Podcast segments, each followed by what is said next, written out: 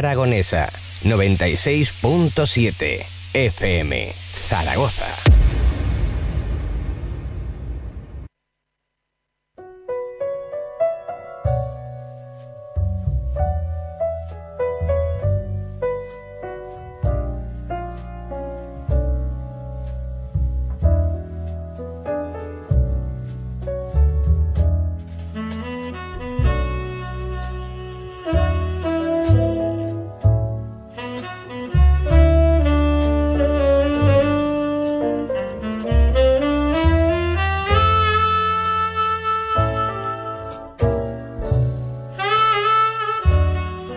Buenas noches y bienvenidos al Club Vintage, el club de los juegos selectos, el club de los juegos de 5 estrellas y el club de los astros, donde solo esos astros son dignos de ser nombrados e invitados a esta selecta hora de la radiosfera española de videojuegos desde la 96.7 FM Onda Aragonesa para el mundo, aquí en el centro de Zaragoza, con Edu Pisa. Edu, ¿cómo estás? Muy buenas tardes, ¿qué tal? Pues muy bien, con ganas de hablar de este programa, porque servidor de ustedes, Tony Piedrabuena, lleva eh, hablando de este programa de los niños trogloditas desde hace semanas, ¿vale? Porque sé que se ha ido retrasando este programa por distintos eventos, ¿no? Ese programa de los templos del arcade, esa... Mm, ese análisis, ¿no? De la Taito Y2 Mini, que también estuvo guay, ¿no? Eh, ver aquí en el Club Vintage, porque es una máquina que no se ha visto demasiado en toda España. Pero hoy, hoy, hoy sí que va a tocar hablar de Data East. Va a tocar hablar además de 1991 y va a tocar hablar de los herederos espirituales de este Joan Mac Caveman Ninja. ¿vale? Que a pesar de ser un juego que dentro de las recreativas parece que tuvo como poco recorrido, porque apenas tuvo dos entregas, tuvo cosas un poco extrañas alrededor suyo que creo que en el programa de hoy va a valer la pena comentar, así que amigos, se me ponen cómodos, que comenzamos con esta edición del Club Vintage, hoy más troglodita que nunca, unga, unga, vámonos.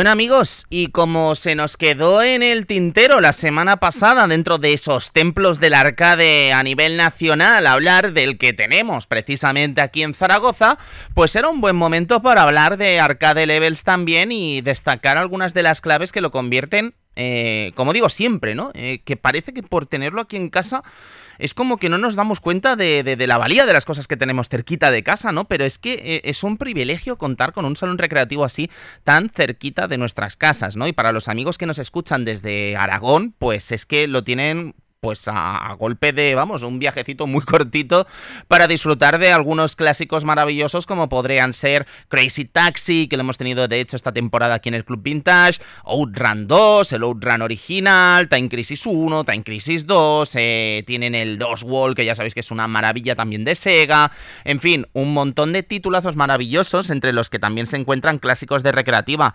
más eh, normalitos o de esa media tabla, ¿no? Como hablábamos, como la saga Metal Slug, un Street Fighter Alpha 3 doble upper, que es raro, bastante raro de ver. Un Hyper Street Fighter 2, que ya sabéis que es esta versión del Super Street Fighter 2 que cobijó todas las versiones de los Street Fighter 2 previos y se podían escoger, pero muchísimas cosas así muy interesantes también, como el NBA Jam o algunas máquinas un pelín más nuevas, como podría ser eh, juegos de música muy muy interesantes que también se pueden disfrutar en esta en este, este centro, ¿no? Como podrían ser también juegos como Castlevania en su versión de recreativa, ¿no? Que es esta máquina en la que ya sabéis, estamos controlando a un Belmont y estamos controlando un látigo como eh, arma para, para atacar a los enemigos, ¿no? Y cuando hablo de un látigo no hablo de un látigo controlado en forma de videojuego, sino que hablo de un látigo de verdad, o sea, estás pegando con un látigo prácticamente a una pantalla, ¿no? Esto la verdad es que es eh, para verlo. Así que ya os digo, eh, interesante tener esto tan cerquita. Eh, ya sabéis que siempre decimos que está en Zaragoza, pero en realidad está en Cuarte de Huerva, que está muy cerquita de Zaragoza, es gran vía para arriba. Esto os lo dice un catalán, pero os lo puede decir también alguien de aquí como Edu. Está muy pues cerquita de Zaragoza. Vale, gran vía, sí. Sí, sí, gran vía para arriba. Para ir andando, no. No. Para ir andando, no, no. Estamos, vengáis arriba. Claro. Pero, pero bueno, sí, están solo a, un cuartito de hora de, sí, está Muy cerquita de aquí. Así que es una. Vamos, eh, no dudéis en pasaros, no dudéis en echarle un vistazo. Abre los sábados de 10 a 2 de 5 a 9 y de 10 a 2 y de 5 a 9 también los domingos. El precio, si no me equivoco, eran... Eh, eh, eh, la tarifa ahora mismo parece ser que ha subido a 13 euros, ¿vale? O la entrada combinada 20 euros. Pero en fin, que la verdad es que es un lugar en el que vale la pena echar las horas. Ya sabéis que tenéis, no hay tiempo límite más allá de las horas del cierre. Y es un lugar estupendo en el que echar la tarde. Yo lo que creo si existiese la máquina del tiempo, es que echaría una tarde en 1991. Y diréis, ¿por qué, Tony? ¿Por qué? Pues porque es que si os fijáis, siempre que hablamos de videojuegos aquí en el Club Vintage, yo ya mm, uno se cansa de viajar al año 1991, porque es que la cantidad de videojuegos increíbles que se lanzaron aquel año es alucinante. Y lo hago sin querer, ¿eh? O sea, yo voy eligiendo los juegos según me van viniendo y según me van apeteciendo, y, siempre acabo cayendo en que hemos vuelto a 1991 y se nos acaban los acontecimientos. Así que nos vamos a ir al acontecimiento de 1991, como fue eh, la implicación de España en la guerra del Golfo, ¿no? Una guerra que además, bueno, eh, está muy de actualidad, es una palabra que no nos gustaría nunca que esté de actualidad, pero que fue una guerra que también eh, a nivel mediático y como periodista me interesa, también fue una de las guerras que, bueno, que se vivieron prácticamente minuto a minuto, ¿no? Como aquel que dice, y las televisiones y las radios y, en fin, los medios de comunicación tuvieron un papel importantísimo a la hora de, narrar esta guerra prácticamente mm, desde, como no se había visto nunca una guerra. Entonces, la verdad es que es curioso el papel que llevaron eh, periodistas, ¿no? Como Hilario Pino, por ejemplo, que estaba prácticamente allí como un enviado especial y la verdad es que, bueno, eh, solo puedo sentir admiración, ¿no? Por el trabajo que hacen compañeros que se envían a estos conflictos como pueda ser el que está viviendo ahora Ucrania con Rusia, en fin, eh, todo mi respeto y todo mi cariño a toda esa gente que está por allí.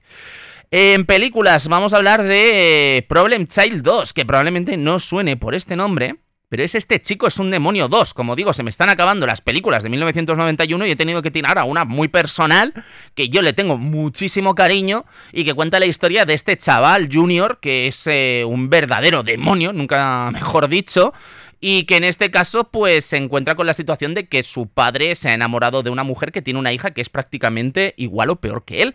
Así que nada, una aventura de risas eh, con palabrotas por todas partes para ser una película infantil dirigida por Brian Levan con John Ritter, eh, Michael Oliver, que es el chaval, eh, Jack Warden y Lorraine Newman, Newman, perdonad. El caso es que, bueno, es una película que creo que, mm, más allá de que haya envejecido bien o mal, lo que más me llama la atención es eh, algunas escenas que siguen siendo memorables, ¿no? Como la de la rana con el tema de los vómitos y tal, que seguramente mucha gente ni recordaba y que ahora, 15 años después o 20, eh, les habrá venido este recuerdo y lo estarán buscando en YouTube, así que no dudéis en hacerlo. Con un doblaje también maravilloso aquí en España y la verdad que una película que a mí personalmente siempre me ha hecho muchísimo, muchísimas gracias.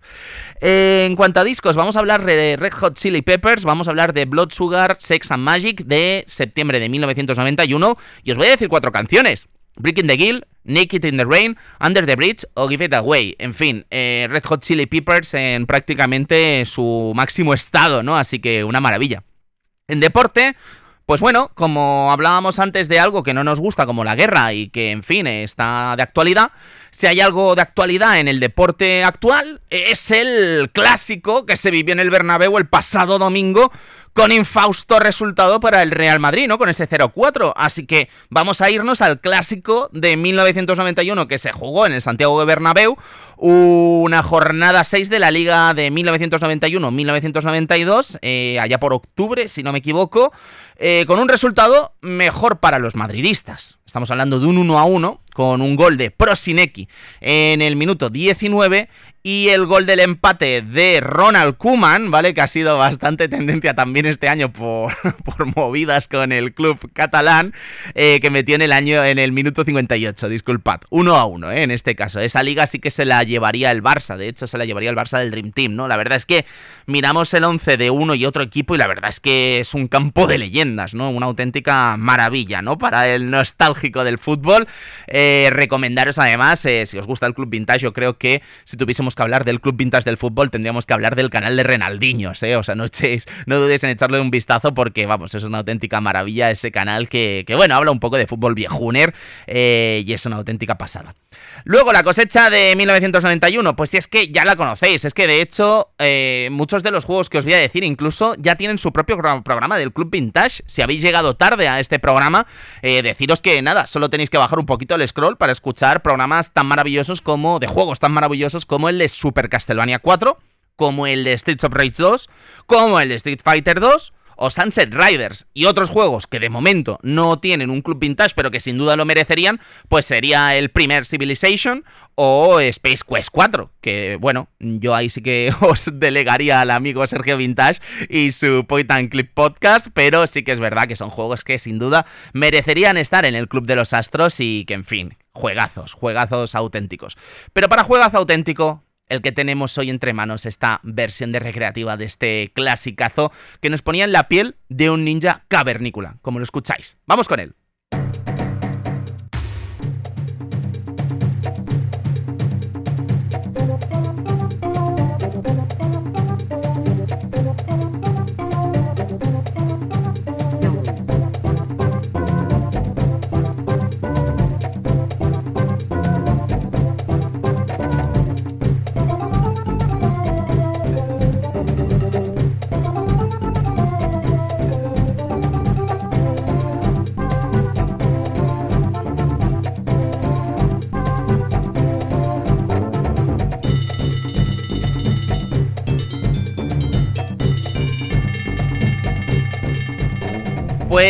El caso, el caso es que dije muy feliz que, en el Club Vintage no habían pasado muchos juegos de Data East por nuestros 10 eh, años, ya casi, bueno, 12 años que empezó este programa, madre mía. El caso es que hemos dicho muy felizmente que en el Club Vintage han pasado muy poquitos juegos de Data East, pero la realidad es que algunos han pasado, ¿no? Algunos han pasado y algunos han pasado también con mucho cariño por los recreativos y por las consolas y equipos de los jugadores españoles. Pero es que si le echamos un vistazo, hay mucha gente que pensará, pero Data East, Tony, tampoco es una gran empresa de ocio en Japón. Eh, no podría estar más en desacuerdo, porque es que si nos paramos a mirar muchos de los juegos que ha hecho esta empresa, entenderemos que Data East eh, fue una de las grandes en los años 80 y firmó algunos títulos que eh, quizá por el hecho de que, bueno, tuvo esa bancarrota en el año 2003, hoy no la recordemos tanto, pero eso no quita que a lo largo de los años 80 y años 90 tuviese juegos sencillamente impresionantes. Uno de ellos eh, por ejemplo, es Burger Time, ¿vale? Burger Time, además, más allá de que nos pueda gustar más o menos este single script platform, también es verdad que se popularizó en los eh, años finales de, los, de la década de los 2000 o principios de los 10, cuando eh, Dross hizo aquel mítico, ¿no? Gameplay de Burger Time, ¿no? Con aquel mítico, le di su merecido la salchicha. No dudéis en echarle un vistazo porque Dross, antes de meterse en todo este territorio, ¿no? De lo sus libros y de todo lo que serían todos estos temas paranormales y tal, eh, Dross tenía un fondo de videojuegos bastante, bastante curioso. De hecho, no sé si lo sabéis, pero llegó a escribir en Mary Station, ¿eh? ahí donde veis a Dross, que es, una, es un dato que a mí me dejó bastante, bastante alucinado. Luego tenemos cosas como Karate Champ. Karate Champ, eh, los más entendidos sabrán que técnicamente, aunque tenga el sello de Data East, está hecho por Tecnos. Y es que, eh, fijaos, si es una gran empresa Data East que, que la propia Tecnos, una empresa maravillosa y que nos legó videojuegos como el citado Karate Champ, Double Dragon o Renegade o Kunio Kun, que viene a ser lo mismo, eh, salieron precisamente de Data East estos desarrolladores, ¿no? Y bueno, llegaron a un acuerdo y hicieron cosas muy muy interesantes. Luego tenemos juegos como Road Blaster. Eh, Road Blaster es interesante también porque recientemente tuvimos el programa de Dragon Slayer y bueno, es un FMV que además viene firmado ni más ni menos que por Toei Animation, ¿vale? Toei Animation ya sabéis que es uno de los grandes eh, estudios de animación históricos del territorio japonés y bueno, tener un videojuego en el que está involucrada ni más ni menos que la Toei Animation, pues imaginaos, ¿no? Lo que quiere decir. Tenemos cositas como el mítico Side Pocket, ese juego de billar que, bueno, también viene firmado por ellos y que de alguna forma llevó a los recreativos eh, los billares. Y diréis, pero Tony, ya habían billares en los recreativos. Sí, sí, pero esto lo llevó en forma de videojuego, ¿no? Yo creo que era un poco estúpido si nos lo paramos a pensar jugar a un videojuego cuando tenías un billar de verdad al lado, ¿no? Pero bueno, era más barato también y en fin. Eh, Side Pocket, amigos, una saga que daría mucho, muchos eh, videojuegos a, su, a lo largo de su historia. Luego tenemos el curioso Karnov, Karnov además tuvo mucho éxito en versiones domésticas. Eh, es un juego de plataformas de arcade muy muy interesante, eh, con un protagonista bastante peculiar que incluso después tendría su propio juego de lucha.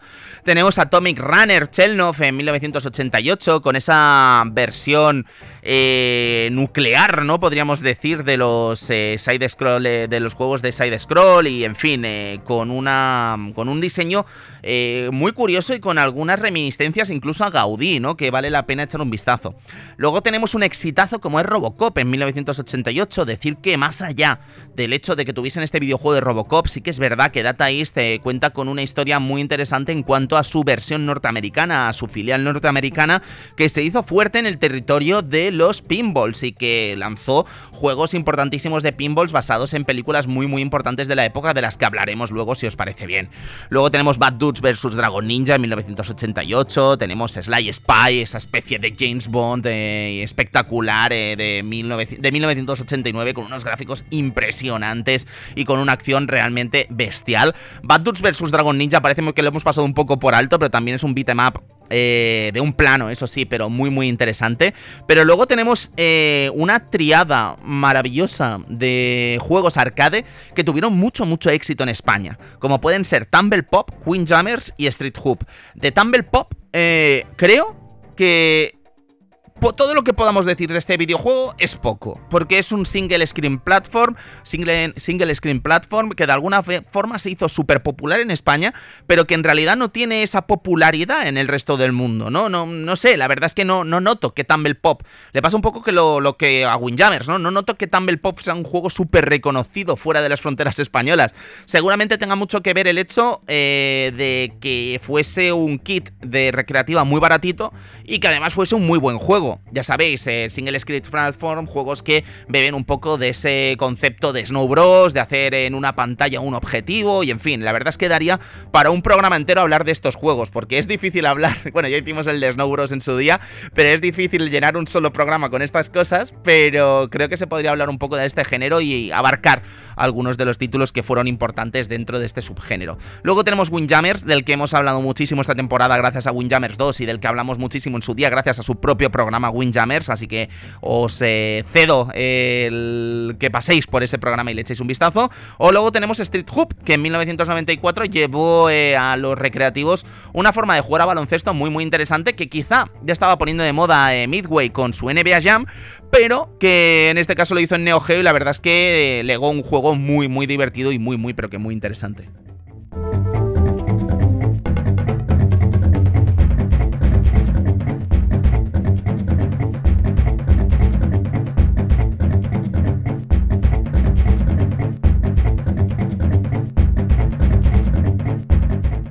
Y hemos hablado de estos videojuegos de Data importantes por ponerla mm, a la empresa en una cronología o en una ludoteca, podríamos decir que, bueno, que de alguna forma sirva para los escépticos, ¿no? De mis palabras hace unas semanas cuando decía que Data East era un estudio muy, muy importante.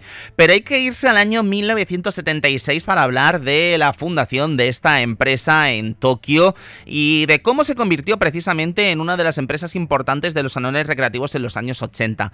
Esta empresa estuvo fundada por Tetsuo Fukuda en el año 1976, como decíamos, y muchos de los juegos que firmaban en ese momento era eh, bajo el nombre de Deco, no Data East porque DECO al final son las siglas de Data East Company, ¿vale? Pero muchas de las cosas que veríamos a cargo de Data East en esta época venían firmadas con el nombre de DECO.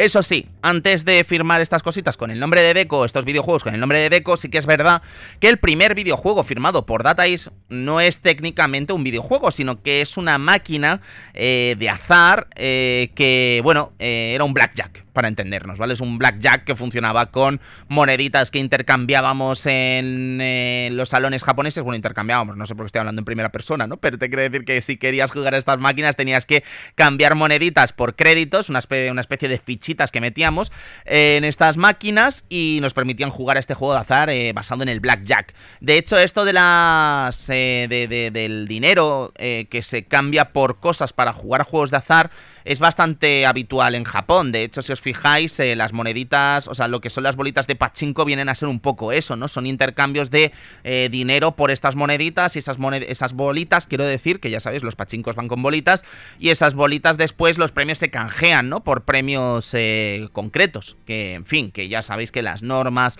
en cuanto a los premios en metálico en Japón son un tanto distintas a las que tenemos en Occidente, pero eso yo, vamos, yo os recomendaría que os pasaseis un día por Gaikan Podcast del amigo Alfon y le echéis un vistazo que os lo explicará mil veces mejor, ¿vale? Pero vamos, lo que os quiero decir es que no se juega a los juegos de azar en Japón como se juegan en España, ni mucho menos.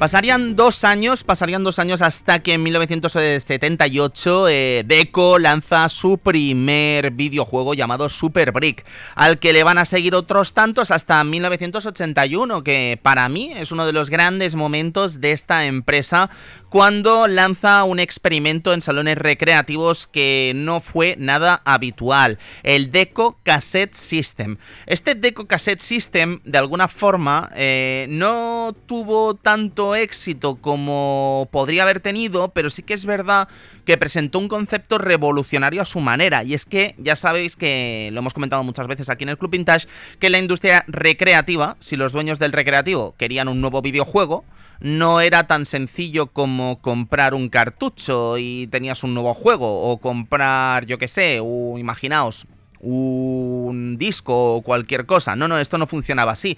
Esto funcionaba comprando un nuevo mueble entero. ¿Qué quiere decir? Que dentro de ese mueble estaba un monitor, estaba todo el hardware que hacía correr el videojuego, pero también estaban los artes y, en fin, todo el trabajo que había eh, detrás de esta máquina, ¿no? Entonces, claro, eso era poco práctico y poco rentable en realidad. Lo que hacía el Deco Cassette System era vender una sola máquina que mediante el intercambio de cassettes podíamos cambiar el juego y podía seguir siendo utilizada eh, sin tener que comprar un mueble entero eh, cada vez que queríamos cambiar de juego. Este negocio parece muy sencillo a día de hoy, ¿no? Y parece como muy obvio y muy evidente, pero no lo era en absoluto. Fijaos si no lo era que este ingenio de Data East fue copiado por la propia Sega con su placa G80 y sus cartuchos convertibles, o la propia Nintendo cuando lanzó al mercado esta Nintendo Versus, este sistema que de alguna forma permitía a los eh, dueños de recreativos cambiar juegos y jugar prácticamente a juegos de NES en versiones recreativas. Eh, luego cosas como la MVS de SNK, también lo que sería la Neo de toda la vida, también bebo un poco de esto, o en fin, eh, lo que son los cambios de placas llama, ¿no? Podríamos decir, para que se facilitase un poco el trabajo que tenían estos dueños de salones recreativos a la hora de hacer estas inversiones y acceder a estos juegos de una forma más barata y que les supusiese naturalmente rentabilidad, tanto para ellos como para la propia Data East. El caso es que... ¿Qué pasó? Pues bueno, pues que resulta que, a ver, que esto tendríamos que hablar un día de los juegos de cinta que se utilizaban tan habitualmente en sistemas como Amstrad, Spectrum o Commodore 64, pero sí que es verdad que en el caso del Deco Cassette System no es una cinta habitual, es como una microcassette, se le llamaba, parece ser, que es un cassette pequeñito que no alberga tampoco mucha información dentro de, si, de, lo que es la cinta. Entonces, ¿cómo funcionaba esto? Pues bueno, lo que es la cinta era leída por el propio sistema de la recreativa. Eh, los datos de la cinta eran copiados a la propia RAM de la recreativa y una vez acababa la cinta en unos 2-3 minutos de pasar todos los datos a esta memoria RAM, pues el juego ya se iba reproduciendo durante toda la sesión que duraba la partida eh, o duraban los recreativos abiertos. Así que, bueno, no es que una vez acabase la cinta se acababa la partida, sino que se pasaban todos estos datos a la RAM y en la RAM sencillamente pues eh, se iba reproduciendo este juego constantemente. El caso es que parece ser que uno de los problemas, bueno, hay dos problemas mayormente dentro de este Deco Cassette System. El primero es que parece ser que los dueños de los recreativos se dieron cuenta de que no eran juegos de una grandísima calidad, ¿no? Y que en los años 80, eh, pensad que esto nace en el año 1981 y se alargó hasta 1985, pues eh, quizás se pensó en este sistema como un sistema que cobijase juegos muy rudimentarios, ¿no? Y que en muy poquitos años la verdad es que todo cambió en la industria de los recreativos, ¿no? Y si vemos lo que se hacía en 1981 y lo que se lanzaba en 1985, entenderemos que era muy difícil estar a la altura con este hardware que tenía la Deco Cassette System, ¿no? Lo que de alguna forma acabó eh, convirtiendo en un producto eh, casi eh, troglodita, ¿no? Que nos viene perfectamente con el programa que tenemos de hoy. Entonces, la cosa es que este sistema pues se acabó descartando descartando en unos cuantos años. La cantidad de juegos que se lanzaron fueron unos 30 más o menos, y hay una curiosidad, eh, buscando contenido sobre este Deco Cassette System, que os debo de reconocer que no tenía ni idea de ello hasta que me he puesto con este programa de Joan Mac, Caveman Ninja, eh, parece ser que de los pocos vídeos que se muestran eh, este sistema en operativo está firmado por la gente de Hardcore Gaming 101, que ya sabéis que es una página que aquí en el Club Vintage siempre estamos halagando y que hace un trabajo sencillamente maravilloso, ¿no? Pues bueno, parece ser que en este vídeo eh, del año 2015 se habla que prácticamente todos los juegos estaban, estaban eh, capturados y estaban guardados a buen recaudo para que se pudiesen disfrutar. Pero parece ser que había un videojuego que se había dado por perdido, llamado Explorer. En el año 2015, como os digo, se daba por perdido. Pero antes de lanzarme a hacer esta afirmación en el Club Vintage, he querido mirar si este juego se había encontrado o no, y resulta que sí, la buena noticia es que en el año 2017 se dio con esta cinta y hoy es perfectamente jugable. Hay que decir que el almacenamiento de juegos en cintas es eh, más, eh, más peligroso, más voluble, podríamos decir, que en otros sistemas de, bueno, en fin, otros eh, soportes de, de, memoria, porque parece ser que era muy sencillo que estas cintas se desimantasen y era muy sencillo que estas cintas no funcionasen con el paso del tiempo, es decir, con el paso del uso de estas cintas se acabasen siendo, bueno, inutilizadas prácticamente. Entonces esto también supuso un problema para muchos de los eh, dueños de los recreativos, que veían como estas cintas, sin quererlo ni beberlo, sencillamente dejaban de funcionar y toda la inversión que había sido este, este cartucho, o esta cinta en este caso, pues se había ido eh, literalmente a tomar por saco.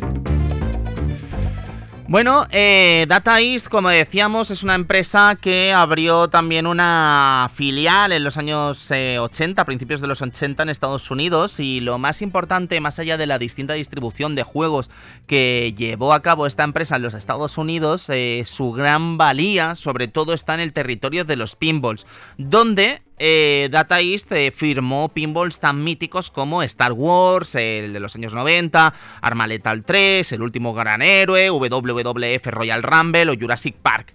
De hecho, eh, Data East en Estados Unidos también protagonizó capítulos como uno de esos juegos unreleased míticos que siempre se hablan cuando se habla de lo peorcito ¿no? de la historia del videojuego, como es Tattoo Assassin.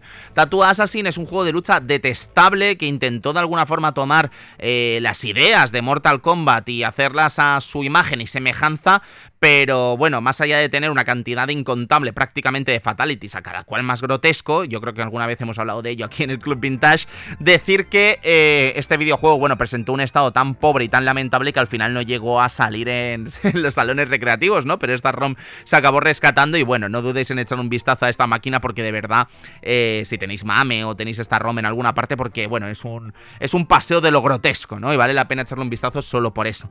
Pero Data más allá de los pinballs y de Tattoo Assassin también fue famosa por dos capítulos históricos en los tribunales, en una, una, cosa que también podríamos hablar en algún momento aquí en el Club Vintage, ¿no? Que son estos capítulos en los tribunales, en los tribunales que tuvieron muchas empresas en los Estados Unidos eh, dentro del sector del videojuego. Y es que como imaginaréis, bueno, ya hablamos en su día de Donkey Kong, ¿no? Lo que pasó con Donkey Kong y la Fox y tal. No, y Warner Bros., perdón.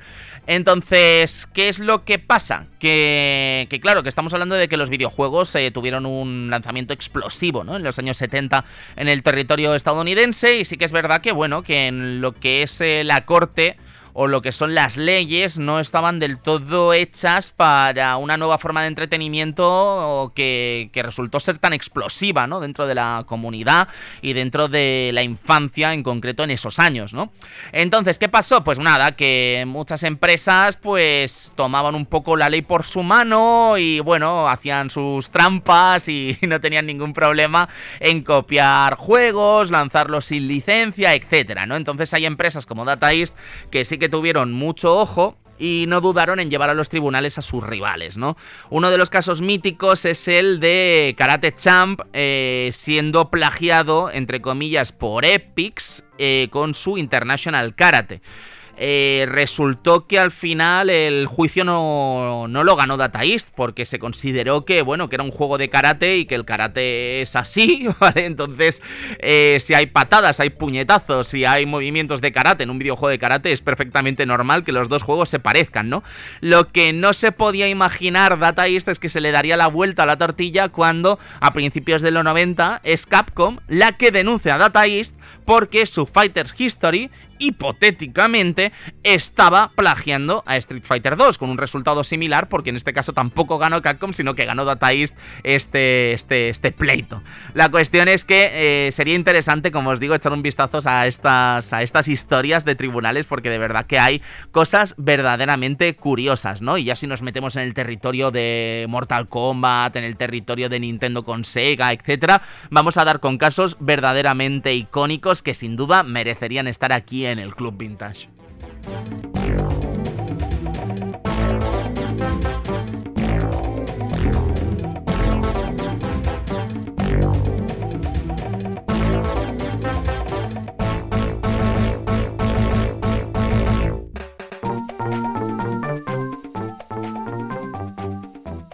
Bueno, ¿y cuándo llegan los trogloditas? Os estaréis preguntando. Pues ya están aquí, los trogloditas, ya está aquí Joan McCaveman Ninja. Joan McCaveman Ninja, un videojuego que, bueno, que incluso su propia historia es bastante surrealista, ¿no? Una, un grupo de trogloditas rapta en una cabaña a un montón de mujeres que parecen estar emparentadas con Joan Mac, pero no familiarmente precisamente, ¿vale? Porque uno pensaría, bueno, serán sus hermanas o sus primas. Bueno, viendo el final del juego, no sé qué decir. Parece que lo del poliamor en el territorio del Pleistoceno estaba bastante más avanzado de lo que podríamos imaginar, ¿no? Pero antes de entrar en este territorio, valdría la pena hablar de uno de los principales responsables del desarrollo de este videojuego, como es Makoto Kikuchi. Makoto Kikuchi estuvo muy involucrado en algunos de los grandes éxitos de Data East en esta época. Hemos hablado de Bad Dudes, hemos hablado de Sly Spy, hemos hablado de Tumble Pop o Joan Mac Ninja. Pues bien, estuvo en todos y cada uno de estos juegos involucrado en el desarrollo de estos títulos de Data East tan míticos. Pero también estuvo involucrado en, Diet Go Go, que es otro de estos juegos single screen platform que fueron de relativo éxito, o lo que iba a ser la secuela de Joan Mac Ninja en recreativas, que también era precisamente uno de estos juegos single screen platform, eh, Joan Mac Returns.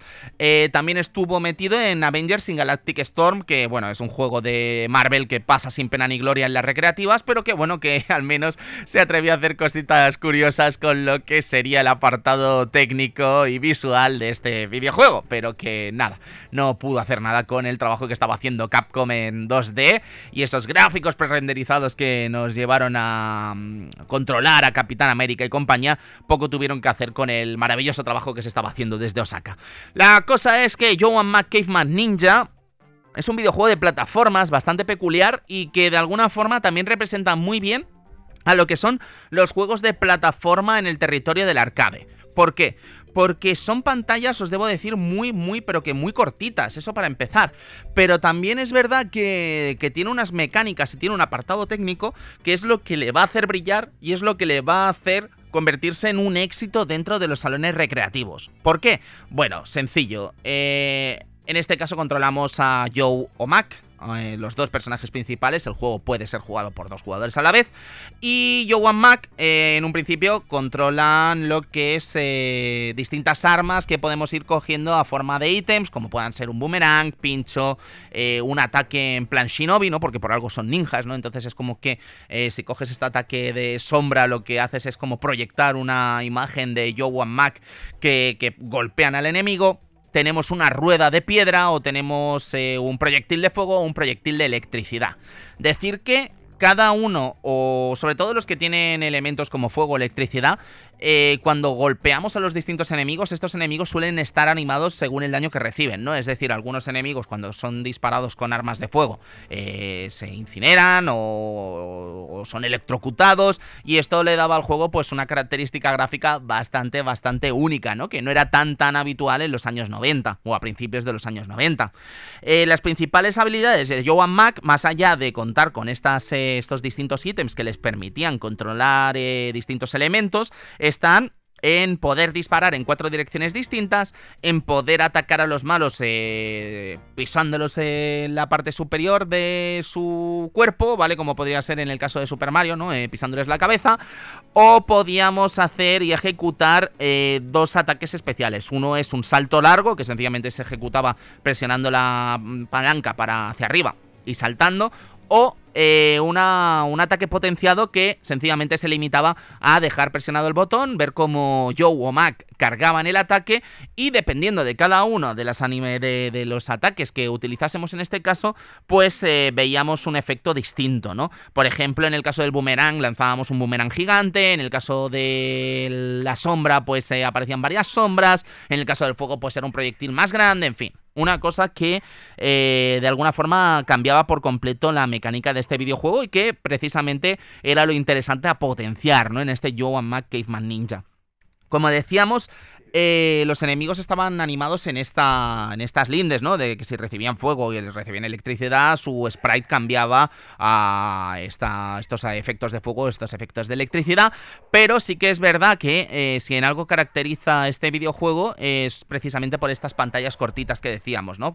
cortitas pero difíciles. Sí que es verdad que, que, creo que es un juego muy muy difícil, ¿sabes? Creo que la primera pantalla es un paseo, la segunda también, pero una vez llegamos al malo final de la segunda pantalla, esta planta carnívora, ¿no? Que, nos acecha con sus eh, bracitos y con sus enormes fauces, eh, la verdad es que el juego se complica muchísimo, ¿no? Y hay que ir con pies de plomo y hay que avanzar con cada paso seguro para poder acabar este videojuego de, con un crédito, que es prácticamente una tarea imposible.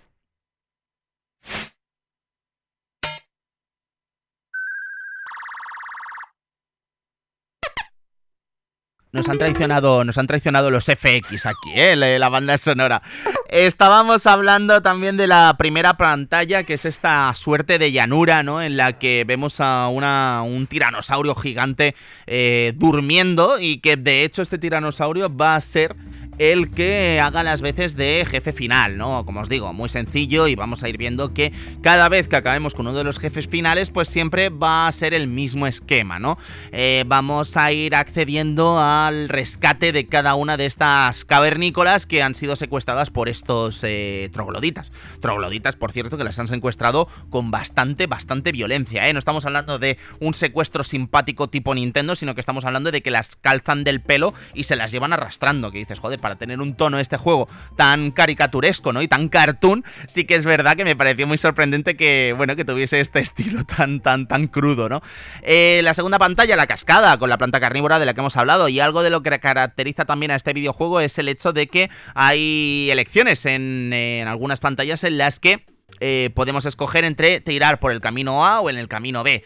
Eh, muchas de estas eh, lecciones a la hora de tirar por uno u otro camino delimitan también la mecánica de juego, ¿no? Por ejemplo, la primera vez que escojamos en este tipo de, de, estilo de pantalla, ¿no? El A o el B, por ejemplo, nos vamos a encontrar con una pantalla de montaña con scroll vertical. Ya sabéis que si el scroll nos toca, lo que va a hacer es quitarnos una vida. Algo de lo que no estamos hablando es del sistema de vida de este videojuego, ¿vale? Podemos recibir varios golpes. Eh, no es el típico juego de arcade que te dan un golpe y mueres, sino que sí que es verdad que en este videojuego sí que puedes recibir varios golpes y la forma que tenemos de eh, restaurar la energía es comiendo comida. ¿Vale? Muchos de los enemigos, eh, cuando mueren, se convierten en pequeñas piezas de comida, ¿no? Desde muslos de pollo a piezas de sushi, a, en fin, comida que lo que hace es rellenar esta barra. Pero es que incluso el cansancio también nos hace perder un poquito de vida, que eso es algo que ya conocíamos de otra saga famosísima, ¿no? Como Wonder Boy, que ya sabéis que el, el pobre de Wonder Boy, pues el cardio le hace perder nutrientes y tiene que estar alimentándose durante toda la partida, ¿no? Pues a Joe y a Mac les pasa un poquito lo mismo. Sí que es verdad que hay una comida que eh, es la que todo el mundo va a querer tomar en este videojuego, que es el chile.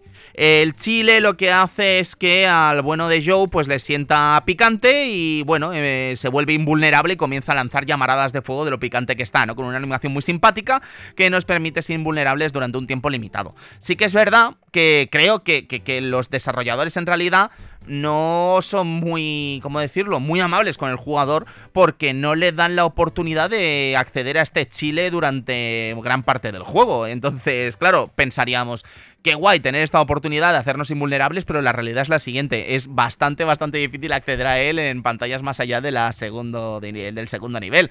Eh, tenemos pantallas en ríos también, tenemos pantallas en las que nos enfrentamos a a estos dinosaurios, ¿no? Que son de cuello largo. Tenemos también pantallas en volcanes. La verdad es que es bastante, bastante eh, variado este videojuego en cuanto a los niveles. Todos de ellos muy coloridos y siempre metiendo distintos dinosaurios eh, que, que, acaban complicándote un poco la tarea, ¿no? De hecho, eh, tenemos estos pterodáctilos que van a ser muy habituales durante toda la partida.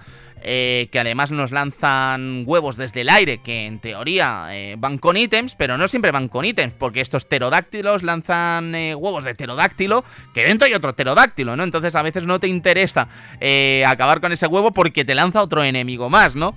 Entonces tenemos también pantallas... a mí me llama mucho la atención uno de los jefes finales de este videojuego. estábamos hablando antes de lo, de lo gore, ¿no? Que era el rapto de las chicas al principio del juego.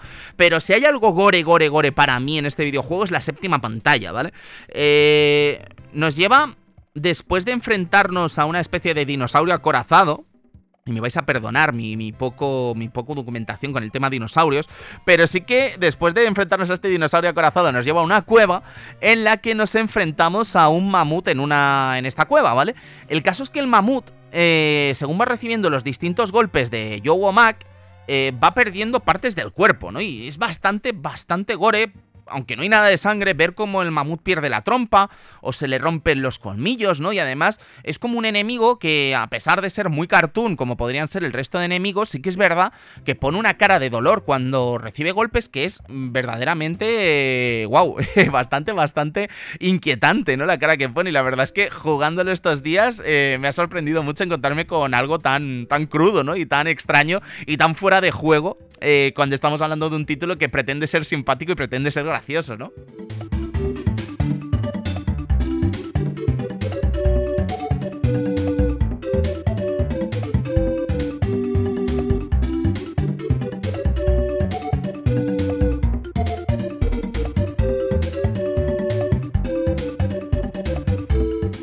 Estábamos hablando de la séptima pantalla, la octava también es bastante gore, nos lleva, bueno, no es gore por la sangre en sí, pero sí que nos lleva una especie de, cementerio de dinosaurios, ¿no? Con todos los cráneos de dinosaurios esparcidos por allí, eh, y por si fuese poca la dificultad, además ya nos caen rayos del cielo, ¿no? Por si fuese poco, también tendremos que esquivar estos rayos, ¿no? Aquí tiran un poco de, de fantasmas y tal, y nos enfrentan a uno de estos cuellilargos hechos a base de esqueletos, y bueno, encaramos lo que es la gran parte final de este videojuego, ¿no? En el que nos enfrentamos a una especie de tiranosaurio rex gigantesco con...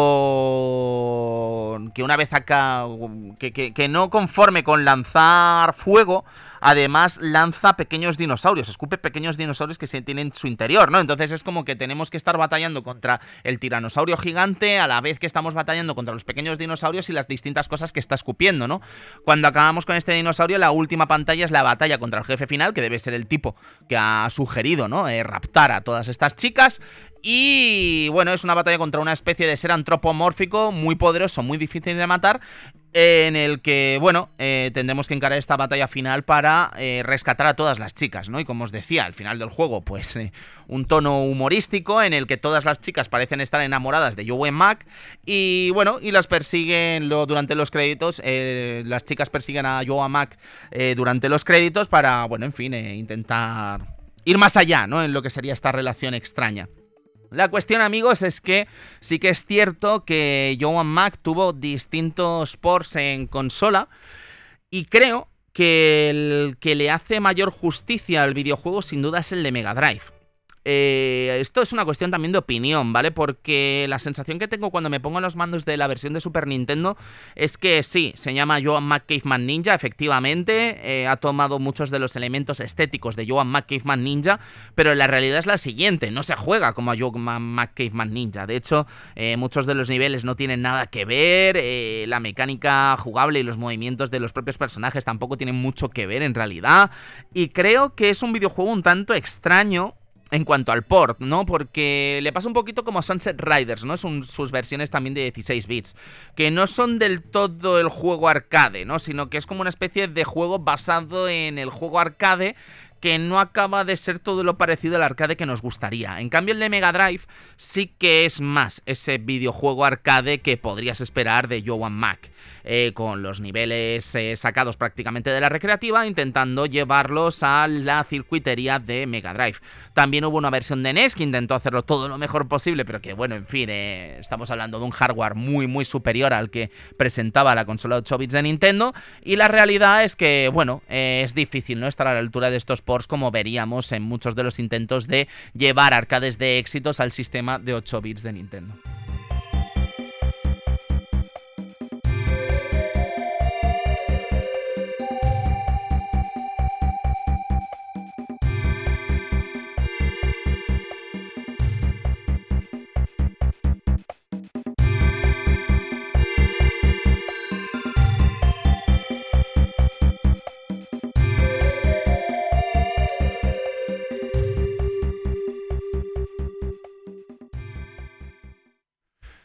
Seguimos amigos con lo que es eh, una curiosidad.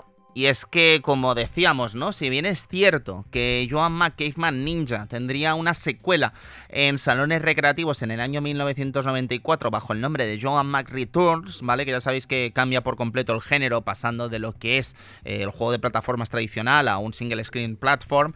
Eh, sí que es verdad que se dan unas cosas un tanto curiosas con esta franquicia en el territorio de las consolas. Y es que si este juego llega en su port extraño, como decíamos, al territorio de Super Nintendo poco después de su éxito en arcades, eh, Data East de alguna forma eh, lanza secuela de Joan McCaveman Ninja en el territorio de Super Nintendo, ¿no? Convirtiendo el juego en un juego de plataformas que prácticamente nada tiene que ver con lo que es el juego original, pero que continúe las aventuras del bueno de Joe y el bueno de Mac. Así que nada, curioso este Joan Mac Caveman Ninja 2. Pero más curioso es el caso de Congo Escaper de 1993, también firmado por Data East, eh, en el que el protagonista es una especie de mono troglodita con mecánicas muy similares a Joan Mac eh, que, que, la verdad es que no acabo de... He intentado investigar todo lo que he podido sobre este videojuego, pero no he acabado de entender el lazo que une a Super Nintendo y a Data East el hacer un juego que es prácticamente un clon de Joan McCaveman Ninja sin ser Joan McCaveman Ninja. Es que ni estéticamente es lo mismo, eh, ni visualmente es lo mismo, ni sonoramente es lo mismo, pero jugablemente eh, los elementos están ahí, ¿no? De hecho, eh, se copian muchas cosas de las pantallas del Joan McCaveman Ninja de arcade, muchos de los enemigos son muy similares, ¿no? Tenemos dinosaurios muy similares a los que veíamos en la versión de recreativa, y la verdad es que me llamó bastante, bastante la atención. Estábamos hablando antes de, Kikuchi como uno de los principales responsables de, este desarrollo, pero creo que si tuviésemos que hablar de la secuela original de Joan McCaveman Ninja, no nos tendríamos que ir a ningún juego de esta saga, más allá de lo que estábamos hablando de esta versión de Super Nintendo, que como digo, no tiene mucho que ver con la versión de arcade. Si yo tuviese que hablar de una secuela espiritual de Joan McCaveman Ninja, tendría que irme a un videojuego también muy querido eh, aquí en España, como es Spin Masters de Neo Geo. ¿Vale? Si os paráis a pensar, muchas de las mecánicas de Joan McCaveman Ninja están completamente eh, llevadas de un juego al otro eh, en esta versión de, este juego de plataformas de Neo Geo, ¿no? En una plataforma como es Neo Geo que no era muy habitual que tuviese juegos de plataformas. Eh, si os fijáis tenemos un poco lo mismo, ¿no? Eh, dos personajes que pueden acabar con sus enemigos si les atacamos en la parte superior de su cuerpo. Tenemos a dos personajes que pueden conseguir distintas armas basadas en elementos elementales, ¿no? Como el hielo o el fuego, en el caso de Spin Masters, que se consiguen con distintos ítems que están a lo largo del escenario pero es que incluso en las mecánicas de salto, en las mecánicas jugables, Spin Masters es bastante, bastante parecido a Joan McCaveman Ninja, ¿sabes? Es un paralelismo un tanto curioso que, no sé, la verdad es que siendo las los dos videojuegos de Data East y siendo dos videojuegos de plataformas, no había caído en ellos hasta hace prácticamente nada, ¿no? Quiero decir, hasta hace prácticamente poco cuando estaba trabajando en este guion de este Joan McCaveman Ninja, ¿no? Y me ha llamado bastante, bastante la atención ver eh, lo similares que son uno y otro videojuego. Decir que mientras investigaba sobre este Spin Masters, también he dado con algo que seguramente muchos de los amigos que escuchan el Club Vintage ya conocerían, pero que no os puedo engañar. Yo es la primera vez que doy con este videojuego y es Daishin Desperados del año 1993, que no tiene nada que ver con Joan McCaveman Ninja, pero sí con Spin Masters, porque los personajes de este Daishin Desperados son los mismos de Spin Masters, aunque se llaman distinto y aunque no parecen tener nada que ver en cuanto a la jugabilidad de un juego y el otro, ¿no? Porque este Daishin Desperados eh, era un juego en el que parece ser que hay una chica que lucha por. Bueno, son dos chicos que luchan por el amor de una chica, ¿no? Entonces es como escenarios en los que controlamos a estos dos personajes de clónicos del Spin Masters y el que llega primero a la chica gana, ¿no? Entonces es un juego multijugador bastante curioso de Mega Drive que pasó sin pena ni gloria y que me sorprende que de alguna forma eh, contase, ¿no? Con estos personajes tan, tan, tan idénticos a los de Spin Masters, ¿no? Lo, con lo que es este videojuego de Neo Y con lo reconocido que es dentro de los amantes del sistema de SNK.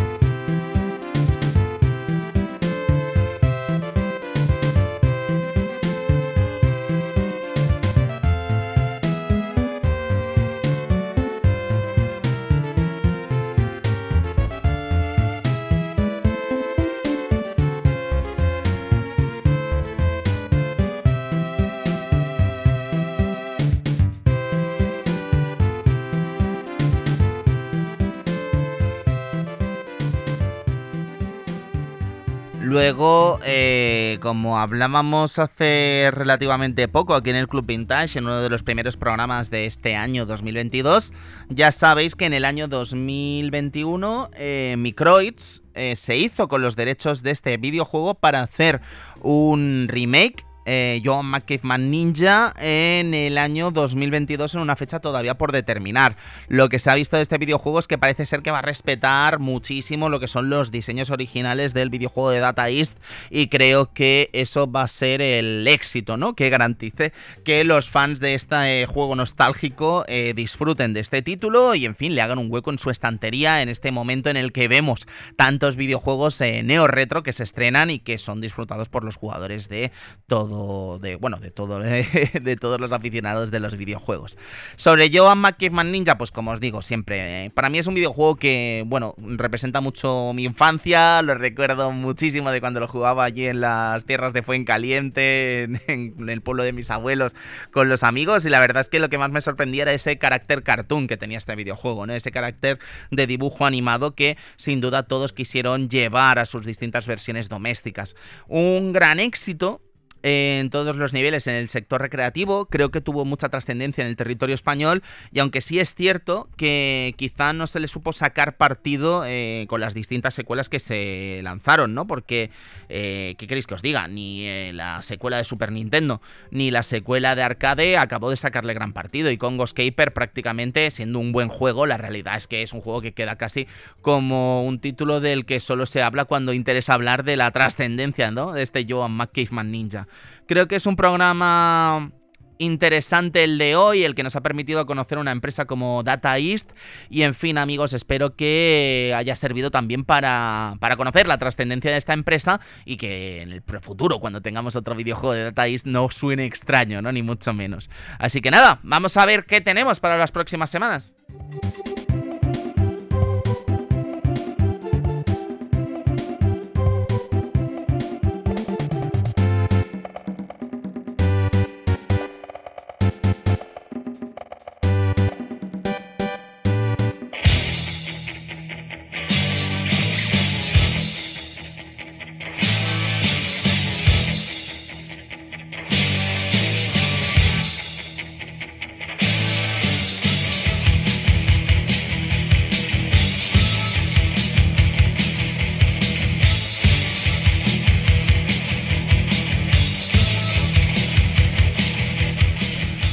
Bueno, nos vamos a ir la semana que viene a Toronto, en Canadá, al Skydome, eh, una fecha como el 1 de abril de 1990 para conocer el que fue seguramente el combate de la WWF más importante que se ha seguido aquí en España. ¿eh? Y yo creo que mira que tuvo aquí mucha trascendencia la WWF o WWE en este caso en los años 2000, pero lo que se vivió con el pressing catch Edu con este combate que enfrentó al último guerrero con Hulk Hogan, creo que poquitas cosas estuvieron a la altura, ¿eh?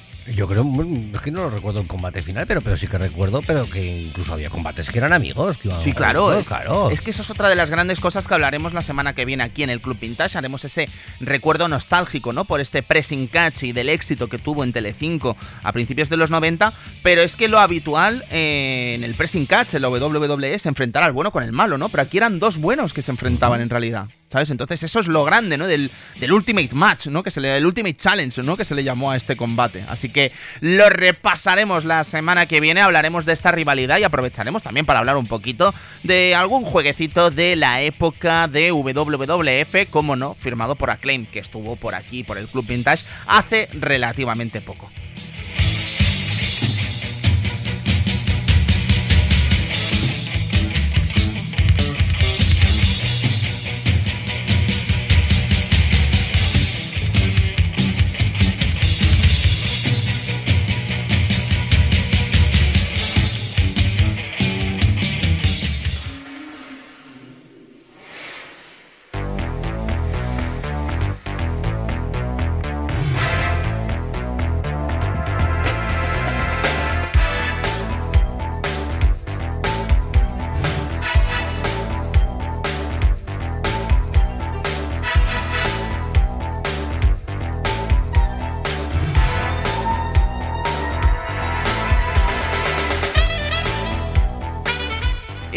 Nos vamos a marchar por hoy en esta edición del Club Vintage en la que hemos regresado a los videojuegos, hemos hablado de Data East, hemos hablado de este Joan McCaveman Ninja. La semana que viene tendremos este capítulo, ¿no? En el que volvemos a hablar de algo de televisión o algo poco habitual, ¿no? Eh, dentro del Club Vintage como es eh, la WWF y como es el Pressing Catch de principios de los 90, pero no os preocupéis que las semanas posteriores regresaremos a los videojuegos. Y de hecho voy a intentar regresar un poco al rumbo de las consolas y eso porque me da la sensación de que hemos estado muchas semanas hablando de lo que serían arcades, ¿no? O indirectamente arcades, como ha pasado con el caso de Punch Out o como ha pasado con el caso de Dragon Slayer, pero eh, lo dicho, vamos a volver al territorio de los juegos, no dudéis en hacernos vuestras eh, peticiones, no dudéis en hacernos vuestras sugerencias y lo dicho amigos, nos vemos prontito por aquí. Si queréis apoyar el programa, no dudéis en pasaros por patreon.com barra el Club Vintage para, para eh, apoyar este programa. Y en fin, nos vemos en una semanita, Edu. Muchísimas gracias una semana por estar aquí. la semana que viene nos vemos. Nos vemos la semana que viene, amigos. Portaos bien y disfrutad mucho de los videojuegos. Adiós.